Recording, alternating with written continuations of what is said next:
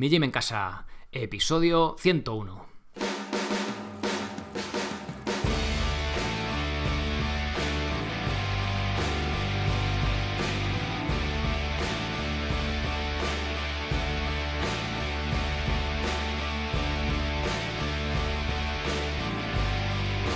Muy buenos días a todo el mundo, soy Sergio Catalán de mijimencasa.com y os doy la bienvenida al podcast del mismo nombre, de Mi Gym en Casa, donde hablamos de entrenamiento y de alimentación desde un punto de vista diferente e independiente. Ya más de 100 episodios, qué raro me ha sonado el decir 101, parece que es más largo, es, suena un poco raro. Bueno, más de 100 episodios aquí intentando pues compartir con vosotros, divulgar cierto conocimiento, ¿no? Eh, derribar un poco mitos, tanto en un sentido como en el otro, que muchas veces pues, nos caemos de... Esto es lo típico que se dice, bueno, pues todo lo que sea lo contrario está bien, ¿no? Y a veces, pues oye, podemos caer en otros mitos. Bueno, intentando, ya sabéis, siendo lo más independiente posible, intentando buscar el respaldo científico y siempre, pues buscando el... También el punto de vista evolutivo, ¿no? Eh, a las cosas, porque al final, mirándolo desde ahí, es fácil que, que erremos el tiro. Bueno, Después de este paroncillo que ha habido en agosto, se me han acumulado bastantes preguntas. Así que bueno, pues además os habéis animado. Parecía que, bueno, este mes no hay podcast y es cuando más, cuanto más preguntas me habéis, me habéis mandado. Lo cual me, me alegra. Oye, pues hacemos más episodios de dudas y no hay ningún problema. Bien, eh, antes de pasar a las preguntas, como siempre os recuerdo brevemente que podéis apuntaros a los cursos en mijimencasa.com. Tenéis todo tipo de cursos. ¿Para qué? Para aprender a entrenar de forma independiente para si hacéis un deporte, por ejemplo, natación que vamos a, tratar hoy, cómo combinarlo con vuestro día a día y con un entrenamiento de fuerza, eh, planificación básica desde los ejercicios más básicos allá un poquito cada vez más avanzados. Ya hemos tocado todos los básicos, vamos metiendo ya un poquito más avanzados, los dips este mes. El mes que viene vamos a tratar foam roller, masaje miofascial, liberación miofascial para recuperarnos mejor, para diferentes cosas, ya lo veremos. También algo diferente, curso slackline básico también tenéis. Bueno, mijimencasa.com le echáis un vistazo. Podéis entrar a ver el contenido de los cursos, un breve resumen de cada lección y solo los socios pues tenéis acceso al, al vídeo de los mismos, de las lecciones. Si tenéis dudas, al final abajo del todo hay como una sección de preguntas frecuentes que me habéis ido mandando y si os, quedan más dudas aún, pues me mandéis un correíto desde contactar o a sergio.mijimencasa.com y os respondo encantado. Bien, vamos a por esas dudas. La primera. Hola amigo. Te escribo para preguntarte si hay ejercicios que te ayuden a ganar masa muscular. Yo sé que es difícil usando peso corporal, pero quiero saber cómo. Tengo 15 años, he iniciado con esto de la calistenia hace menos de un mes, Alonso.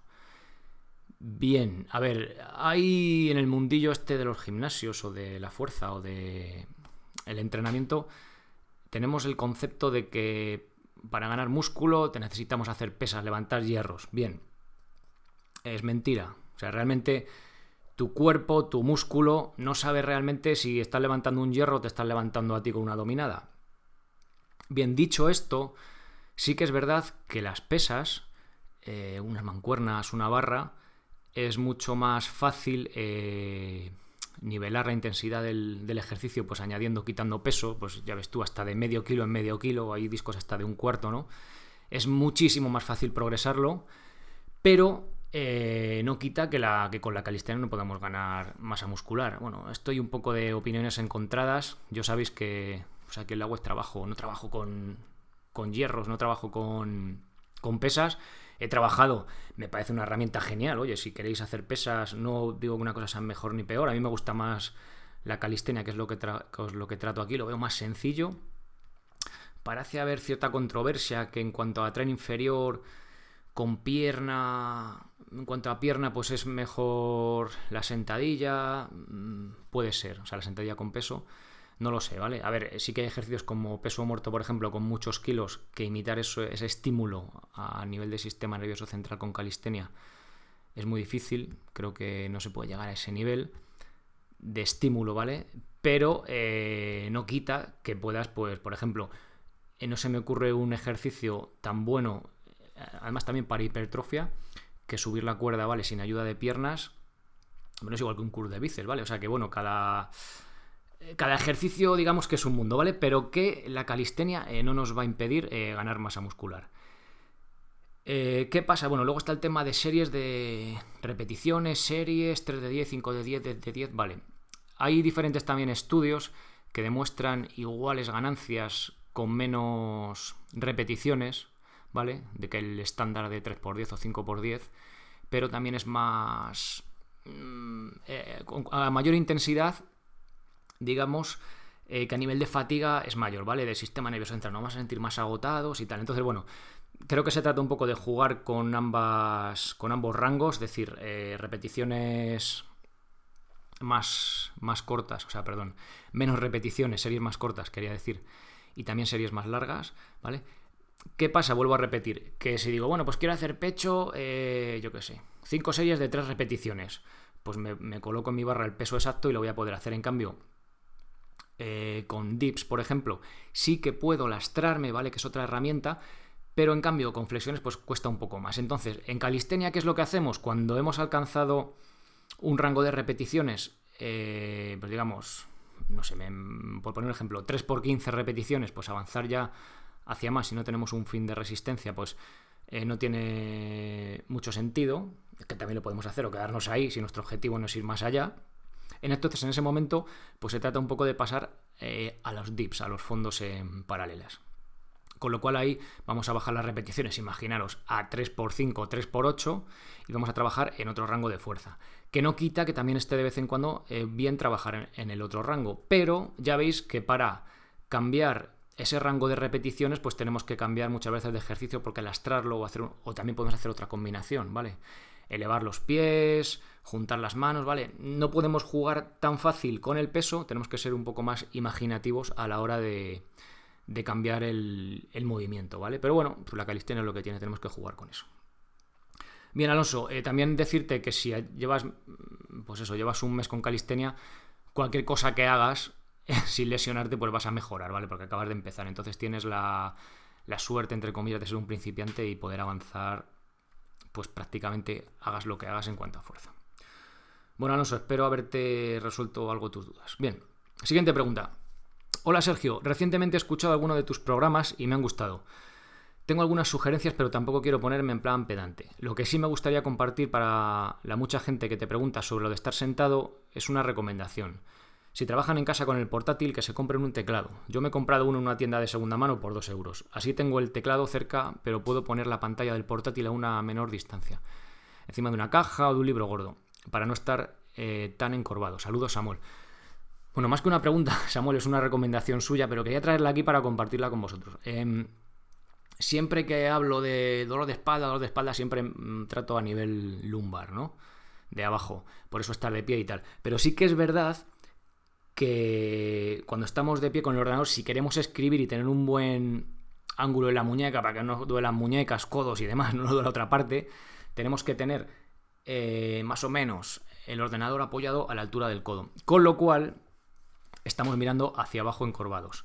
Y si tenemos el ordenador más elevado, por ejemplo, como yo estoy hablando en este caso, que lo tengo más o menos un poco por encima del pecho, que tengo la, la cabeza, no la tengo encorvada hacia abajo, mirando hacia debajo, hace que si yo tengo que escribir, pues pueda tener molestias en muñecas, codos y demás. Con lo cual Samuel dice, mira, una idea, eh, pones la pantalla a la altura de la cabeza, a la altura de la vista, y tienes un teclado para, pues lo enchufas ahí por el USB y para la altura de las manos, ¿vale? Que sería lo ideal. Eh, bien, Samuel, pues comparto totalmente de acuerdo contigo, comparto la sugerencia con todos los oyentes. También digo que yo lo estuve mirando, pero digo, mira, más cachivaches por aquí por encima de la mesa que si el micrófono, que si un altavoz para las entrevistas, que si tal, que si el cable, pues al final no lo, yo no lo utilizo, ¿vale? Pero sí me parece muy buena idea porque yo estoy continuamente moviendo. Me voy a una mesa que tengo bajita para estar ahí pues en cuclillas o con los pies cruzados sentados en el suelo. A veces también me siento en una mesa como las personas normales. O sea que bueno, voy variando. Pero sí que me parece muy buena idea, sobre todo si tenéis un puesto, un tipo standing desk de estos para estar de pie, pues oye, sí que puede ser una buena idea eh, tener eso que por 2 euros, como ha dicho, o no sé cuánto valdrán por ahí nuevos, que valdrán, no sé, imagino, en torno a 10, 20 euros. También es muy buena idea, una buena inversión para vuestra salud eh, cervical, digamos, ¿vale? Y también de muñecas. Bueno, Samuel, eh, ahí va, para todos los oyentes. Muchas gracias por compartirla con nosotros. Siguiente pregunta. Sustitutos del azúcar. Esta me gusta. Está muy de moda el tema del azúcar morena, sirope de agave, stevia y demás sustitutos del azúcar refinada. ¿Por cuál te decantas personalmente? Muchas gracias por todo lo que estás aportando. Saludos. Samuel, no sé si es el mismo Samuel o no. Estaba en otro correo, bueno, no lo sé. Bueno, Samuel, eh, me gusta tu pregunta, te voy a decir por qué. Porque me dices, ¿por cuál te decantas personalmente? Bueno, personalmente por ninguno de estos, ¿vale? Había una cosa que decía Weston Price que me quedó así muy marcada, bueno, muchas de las que dijo. Weston Price, ya lo he tratado aquí en el podcast, es un, un dentista que viajó por el mundo buscando tribus por ahí perdidas que no recibieran comida comida procesada o comida moderna y decía una cosa, pues que eso, que había que comer más, hígado, que es algo que no le gusta a todo el mundo, comida que está igual menos rica o menos apetecible, pues que una, no sé, tostada con mantequilla con azúcar por encima, por poner así un ejemplo. Y vi una cosa que decía este hombre que decía, hay que educar el gusto. Y es que lleva una razón de la leche. ¿Por qué? Pues porque si a lo que sea tenemos que echarle que sea azúcar morena o sirope de agave o pitos o flautas, al final eh, va a ser más fácil que rechacemos otra comida que está menos rica, entre comillas. Pero cuando dejas de usar estos sustitutos del azúcar, eh, como que educas el gusto. Es que, es que esa, sensación, o sea, esa expresión es muy buena, ¿vale? Me parece que queda en el clavo. Para que luego, pues, valores otro tipo de alimentos menos ricos, entre comillas, luego dices, joder, pues no está tan malo, o está rico, ¿sabes? Incluso para que nos cambie la sensación de, gusto, ¿vale? Es, verdad. Yo cuando empecé, de, yo que sé, un yogur, es típico yogures de frutas, ¿no? Que vienen con el azúcar ya añadido. Cuando dejé de tomar azúcar añadido, luego me tomo a veces un yogur de eso, yo que sé, pues porque voy a algún sitio, hay un yogur de eso, joder, qué, dulce está, qué dulce, no, no me gusta, porque ya te has acostumbrado a lo otro. Bien, dicho esto, Samuel, mmm, me he dejado por el camino aposta la miel, ¿vale? Porque yo sí uso la miel, yo me tomo por las mañanas un té así con miel. Hay, temporadas que no, pero normalmente sí. Me gusta y, y, el dulzor ese, ¿vale? O sea, luego hago lo contrario que os digo, ¿no? Pero es que la miel, hay estudios, a pesar de tener mucha fructosa, hay estudios, hay un estudio por ahí que lo traeré, imagino que esta temporada, lo tengo por ahí aparcado, que lo leí y tal, y es muy, muy interesante, que se daba de comer a ratones, ya sé que no son personas y tal, pero que el tema de hígado graso, problemas que da la fructosa, no los daba eh, con simplemente miel y sí los daba con, con el propio azúcar o las mezclas que le daban de sacarosa y demás. Entonces, pues me parece muy, muy interesante que algo que es eh, natural, digamos, aunque sea un azúcar concentrado, ¿vale? Pero la miel, de más eh, bichitos, vamos a llamar lo que tiene, también actúan en la flora bacteriana que estamos empezando a conocer. Entonces, eh, no todos son macronutrientes o micronutrientes y demás, ¿vale? Hay algo más allá que, pues antes no, o sea, antes no habíamos descubierto las vitaminas hasta hace no demasiados años, 100 años o por ahí creo que se descubrió la primera vitamina.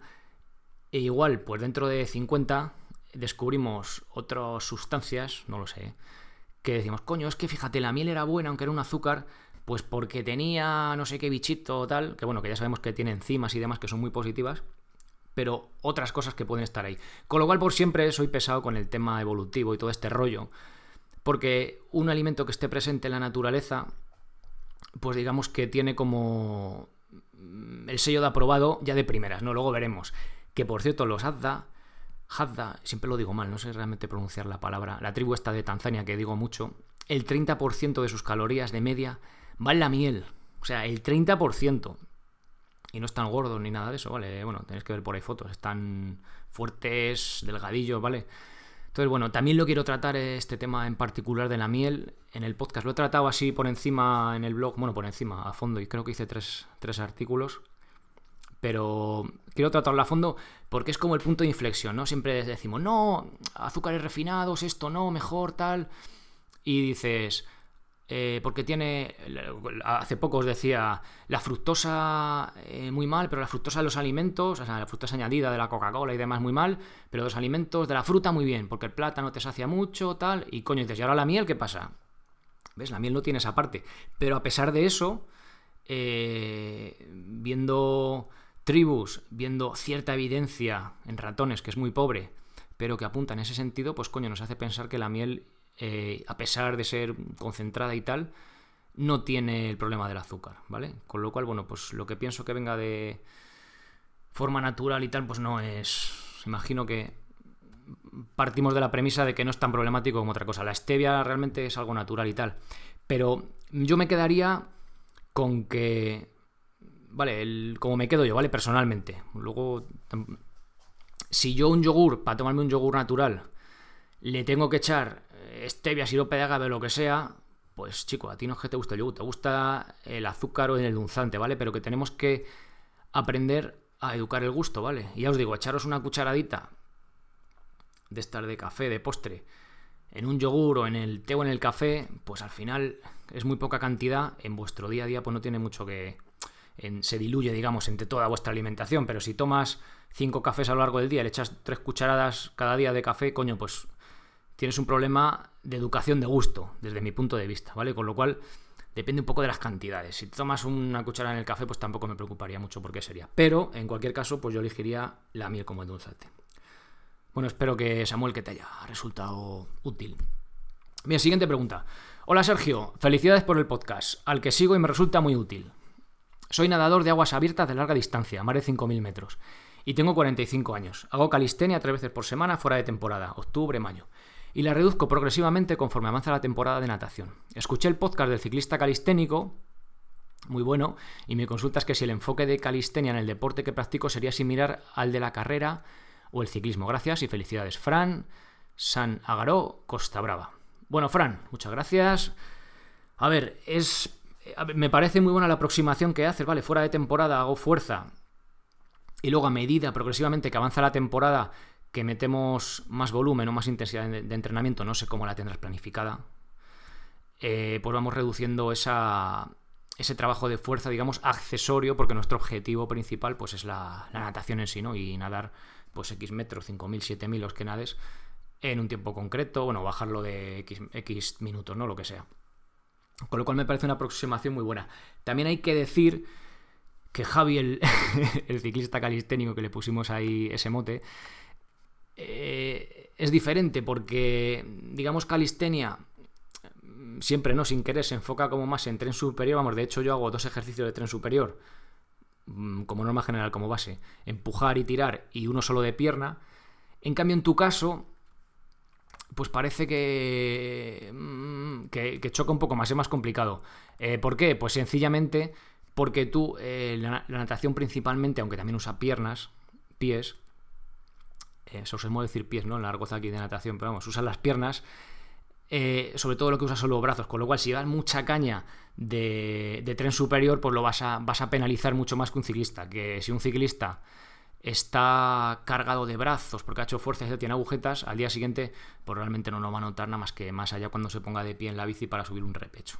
Con lo cual me andaría con más ojo y sí que a lo mejor mantendría, eh, o sea, haría lo, como, como tú dices, fuera de temporada, pues tres veces por semana, meterme bastante caña y tal, y luego pues dejar como el esqueleto ¿no? de ese trabajo de fuerza a lo largo de la, de la temporada e ir reduciéndolo, ¿vale? Incluso, a lo mejor dejarlo en dos días y luego ya, pues si hay semanas que tienen mucho volumen o mucha intensidad de entrenamiento, pues a lo mejor dejarlo incluso a una, ¿vale? También depende un poco cómo te vayas viendo, cómo planifiques el resto de la temporada, ¿vale? Pues eso también depende bastante. Por cierto, hablando de natación, tengo un amiguete que es una máquina entrenando, lleva mucha gente y le he estado dándole vueltas a hacer vídeos, también a hacer un curso como natación, ¿no? Bueno, un curso varios, en plan primero básico, de estos ahí con, iba a decir con cámara subacuática, no sé cómo lo vamos a hacer, igual me estoy aventurando mucho, pero bueno, yo, yo os lanzo la pregunta, ¿os gustaría un curso de natación básica, también luego algo avanzado, algo también de planificación, ¿vale? Porque al final va todo de la mano. O sea, necesitamos como diferente, no nos vale de nada la técnica si, si no sabemos planificarlo, ¿no? Más, allá, más adelante. Bueno, os lanzo la pregunta, ¿vale? Eh, me decís si os parece bien un curso, me lo mandáis y tal. Si no, si os da igual, pues no me mandéis nada. bueno, eh, por cierto, el, episodio del ciclista calisténico es el episodio 91, por si os apetece escucharle. Es una entrevista a modo así como charla de amigos. Realmente Javi es un cliente que, ha entrenado conmigo que se prepara a carreras largas de ciclismo de pues, más de 100 kilómetros, en plan no, competitiva, ¿vale? Sino, bueno, no es competitiva, pero vamos, suben puertos de, estos del Tour, o sea que se meten bastante caña. Y lo ha combinado pues con calistenia, cómo tiene que hacerlo y tal. De hecho, en el curso de planificación básica tenéis la plantilla exacta que usó Javi para su preparación, ¿vale? Bueno, y vamos ya con la quinta y última pregunta del, del día. Hola Sergio, ¿cómo estás? Te dejo algunas preguntas para la radio. Sobre el programa anterior del entrenamiento con la soga, bueno, anterior, el programa hace ya tiempo, se llamaba Subir la cuerda, que por cierto no sé dónde le tengo... Mira, el, episodio 96, ¿vale? Del podcast. Ahí hablé de subir la cuerda, esto de sin piernas, vamos, sobre todo para... Igual para oposiciones, pero yo, a mí de trabajo de fuerza es el ejercicio que más me gusta. Sin pierna, ¿vale? Me parece una pasada las posibilidades que tiene, progresiones y demás. Estoy enamorado de ese ejercicio. Bueno, que me, voy. Sobre el programa anterior del entrenamiento con la soga, ¿qué características debe tener? Material, largo, diámetro, otros. Bien, importante pregunta. Eh, ¿Por dónde empezamos? Venga, material. Eh, material, eh, pues no sé de qué material están hechas, pero sí te, digo, material sintético no, ¿vale? Es como una fibra vegetal, pues la típica maroma de barco, no, no te sé decir cómo se llama. Lo que sí te sé decir que el otro día grabando con Luis, Luis Andes de Entrena como un humano, que vino aquí al podcast a hablar de Animal Flow y de método natural, buscando por ahí, que una entrevista además muy chula, de entrenamiento y tal, así estuvo muy bien. Pues hace, hace tiempo en verano estuvimos grabando pues unas hizo un artículo pues hablando del método natural de diferentes formas de agarre de la cuerda de subir con pies sin pies de subir un muro. La verdad que estuvimos ahí echando la mañana haciendo fotos y echándonos unas risas también porque lo del método natural este mola sabes el, tiene mucha pues eso tipo de entrenamiento muy funcional vale y muy divertido. Y él trajo su cuerda me voy a meter un poco con Luis Y, la cuerda, pues que, pues que compró él, pues fue una ferretería, compró una cuerda y ya está. Es la típica cuerda como de pita, de estas así más, como más basta, ¿vale? Para subir igual es más, igual agarra un poquito más, no, te sé decir, pero la cuerda se deshilacha, ¿vale? Y al final, con el paso de los meses, va a ir perdiendo diámetro y, bueno, aparte que te mancha un poco el suelo, pero bueno, que es un poco anecdótico. El problema es que se va, tiene peor vida, ¿vale? En cambio, la típica maroma, de barco, que no tiene por qué ser de barco, ¿vale? Eh, pues eh, tiene mejor vida, vamos, yo en los polideportivos de entrenado, posiciones, en el parque de bomberos, en el, no sé, bueno, la que tengo yo en casa es una soga de este tipo y, en concreto la que tengo yo en casa la compró mi hermano ahí en un puerto, de estas que, no sé, eran 50 metros de, cuerda, que ya, ya lo tenían unos marineros ahí como para tirar, se la dejaron ahí por cuatro perras y fíjate la mala vida que habrá llevado esa cuerda pues está, bueno, está muy trillada, lógicamente, ha perdido algo de, diámetro, pero eso dura pues para toda la vida, ¿vale? Para subirla a entrenar ahí, pues imagínate, ¿vale? Te, hartas de ella. Entonces, eh, que no sea la típica cuerda de pita, si veis que la tocáis y como que se deshilacha un poco, que carga un pelillo, esa no es, ¿vale? Es una como más, no sé cómo decirlo, más densa. Trataré el tema. Por cierto, como siempre dando la brasa preguntando cosas, ¿queréis un curso de cuerda? Bueno, lo va a ver, ¿vale? Lo va a ver esta temporada, no sé cuándo, porque según los votos que habéis dado al resto de cursos, va antes o después, pero lo habéis votado ya varios y además que es, que es un ejercicio muy chulo. Entonces, bueno, eh, habrá, si os apetece, votadle también, ¿vale? En lo de mijimencasa.com, abajo vais bajando y podéis votar el curso que, os apetezca que haya y si no lo está, pues me dais la sugerencia. Bien, sigo. Material, bueno, ya lo he hablado. Largo, bueno, el largo el que tú quieras, el que el que te deje la casa o el que te deje la estructura donde vayas a colgarlo, ¿vale? Como largo, mm, yo tiraría pudiendo, pudiendo. Si te dicen, ¿qué largo lo quieres? Bueno, pues yo igual pondría 10 metros, ¿no? Pero bueno, por largo general suele ser unos 7 metros, ¿vale? En cuanto a posiciones y tal. Yo entrenamientos que hago son pues de 7 metros, hago alguna doble de 5 y tal, pero bueno, que ya eh, con 7 metros tenemos para pues, dar unas cuantas brazadas. La que tengo en casa, porque no, me no puedo tener algo más largo, es una de 3 metros en concreto, entonces pues hago ahí dobles y triples, ¿vale? Pero si puedes tener un sitio, un árbol alto y tal, pues oye, tira mínimo 5 metros y yo lo ideal sería 7. Si quieres más, pues más, pero bueno, ya más de 7 la caída puede ser peligrosa, aunque bueno, la idea es no caerse. De 5 también, también hace daño, ¿eh? Bien, diámetro. El diámetro de estas cuerdas suele rondar los 30 milímetros, es decir, 3 centímetros. La que yo tengo, que la he estado midiendo antes, eh, al estar muy, muy, muy sobada ha perdido algo de sección y digamos pues que tiene unos 25 milímetros, ¿vale? Pero bueno, cuando la compréis tendrá unos 30. Luego a medida que la vais sobando, que vais usando magnesio en ella, la cuerda como que se hace más dócil, ¿vale? Como que agarra mejor y, es más agradecida. Y bueno, y otras cosas, pues no sé qué decirte, rematarla bien abajo. Hay ferreterías, por ejemplo, yo una me compré cuando estaba preparando la OPO, una en Madrid, que ya no sé ni dónde está la, cuerda, que te meten, te hacen el, arriba, donde acaba la cuerda, te ponen un guardacabos, que es esa piecilla metálica como redonda, que la cuerda se bordea sobre ella y luego te hacen el trenzado y te queda de lujo, ¿vale? Entonces para, para ponerla al final. Pero realmente tampoco es necesario. Yo la tengo puesta al final con un nudo normal, ¿vale? Con una, un nudo sencillo y la he puesto dentro de un mosquetón. Entonces, como la cuerda es tan gorda, el nudo no pasa por el mosquetón y ya me vale pues como de tope, ¿vale? Pero bueno, que sepáis que hay guardacabos así más profesionales para que quede mejor la cuerda y, remates. Y yo creo que nada más, Germán, sobre las características de una cuerda, ya os digo, es un material eh, muy muy bueno, lo podéis colgar, no en cualquier sitio, pero en cualquier sitio alto en un árbol y demás, tener cuidado la rama también, y, muy, muy, muy útil y muy divertida. Al principio es un poquito difícil de dominar el este, ¿vale? Hace falta tiempo, pero a mí es de los que más me gustan en cuanto a calistenia. Os recuerdo eh, episodio 96, si queréis echar un vistazo. Pues nada más, hasta aquí vuestras preguntas. Muchísimas gracias por apuntaros a los cursos. Muchísimas gracias por esas valoraciones de 5 estrellas en iTunes y esos comentarios si me gustan en. Y muchísimas gracias por estar ahí al otro lado. Volvemos el jueves a la carga con otro episodio. Y nada más, pasad muy buena semana y sed felices. Adiós.